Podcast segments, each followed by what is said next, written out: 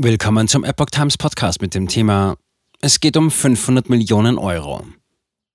Ungarisches Veto in der EU. Keine weiteren Gelder für die Ukraine. Ein Artikel von Maria Esch-Sentmatjari vom 24. Mai 2023. Der Westen ist in Aufruhr. Ungarn stimmte gegen neue Hilfsgelder für die Ukraine. Das gelte, solange die Ukraine ihre Haltung gegenüber Budapest nicht ändere. Die größte ungarische Bank steht beispielsweise auf einer ukrainischen schwarzen Liste. Ungarns Regierung blockiert die neue Zahlung der Europäischen Friedensfazilität in Höhe von 500 Millionen Euro an die Ukraine. Budapest stimmte ebenso wenig dem neuen Sanktionspaket zu. Die EU ist empört. Auch Deutschland kritisierte die Entscheidung heftig. In Brüssel knirschte es zwischen der deutschen Außenministerin Annalena Baerbock und dem ungarischen Außenminister Petr Szijjártó. Auch Christian Moos, Generalsekretär der Europa-Union Deutschland und Mitglied des Europäischen Wirtschafts- und Sozialausschusses, sowie der deutsche Verteidigungsminister Boris Pistorius äußerten Kritik. Dahinter stehen drei Probleme zwischen Ungarn und der Ukraine. Erstens steht die größte ungarische Bank auf der schwarzen Liste der Ukrainer. Zweitens wird die ungarische Minderheit im Südwesten der Ukraine brutal unterdrückt. Drittens wurde berichtet, dass der ukrainische Staatschef insgeheim davon sprach, die Ölpipeline, die Russland mit Ungarn verbindet, zu sprengen, was eine schwere Verletzung der Souveränität Ungarns darstellen würde. Daher erklärte Außenminister Sicciarto deutlich, genug ist genug. Baerbocks Vorwürfe. Laut Außenministerin Annalena Baerbock erkennt die ungarische Bank OTP die von Russland besetzten Gebiete Luhansk und Donetsk an. Damit verstoße diese gegen das Völkerrecht. Die Bank habe der Ministerin zufolge auch russischen Soldaten eine Kreditlinie zur Verfügung gestellt, schrieb Politico in einem Artikel am 23. Mai. Baerbock gab keine Quelle für ihre Behauptungen bekannt. Laut der Zeitung fielen die Vorwürfe in einer geschlossenen Sitzung und das Blatt benannte ihre Informationsquelle nicht genauer.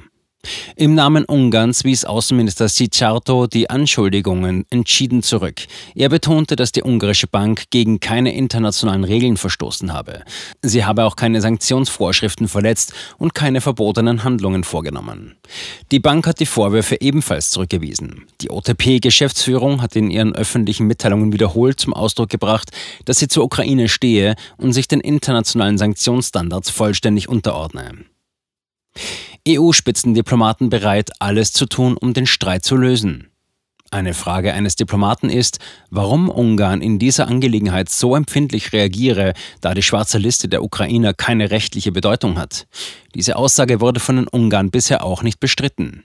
Nichtsdestotrotz sagte EU-Spitzendiplomat Josep Borrell, dass er die Differenzen so oder so klären werde. Gegenüber Reportern sagte er, wir müssen alles tun, damit das nächste Militärhilfepaket für die Ukraine genehmigt wird. Dann fügte er hinzu, wenn einer der Mitgliedstaaten Schwierigkeiten hat, sollten wir das besprechen und wir werden es tun. Zitat Ende.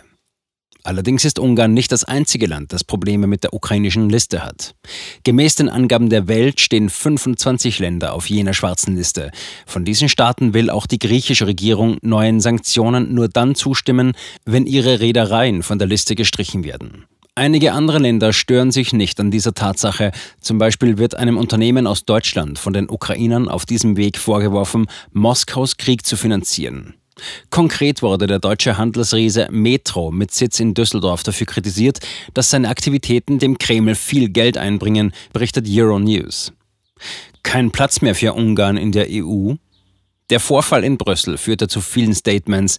Der deutsche Verteidigungsminister Boris Pistorius erklärte beispielsweise, er sei, Zitat, enttäuscht und verärgert über das Verhalten unserer ungarischen Freunde. Zitat Ende. Für Christian Moos, Generalsekretär der Europa-Union Deutschland und Mitglied des Europäischen Wirtschafts- und Sozialausschusses, kam das Veto Ungarns zum schlechtmöglichsten Zeitpunkt.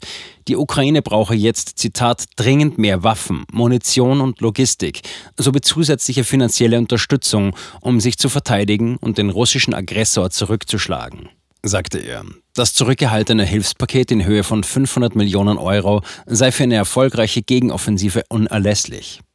Sein Lösungsvorschlag, es sei an der Zeit, Ungarn innerhalb der EU zu isolieren. Die Sicherheitsbedrohung, die von dem diktatorischen Land ausgehe, sei so groß, dass sofort gehandelt werden müsse. Zitat, Putin sitzt in Budapest mit am Tisch. Er hat also Augen und Ohren und sogar ein Sprachrohr im Europäischen Rat. Zitat Ende. Außerdem habe der ungarische Regierungschef nicht nur enge Beziehungen zu Russland, sondern auch zur chinesischen Führung. Deshalb glaubt Moos, dass die Regierung von Orban auch nicht länger ein gleichberechtigter Partner in der NATO sein könnte.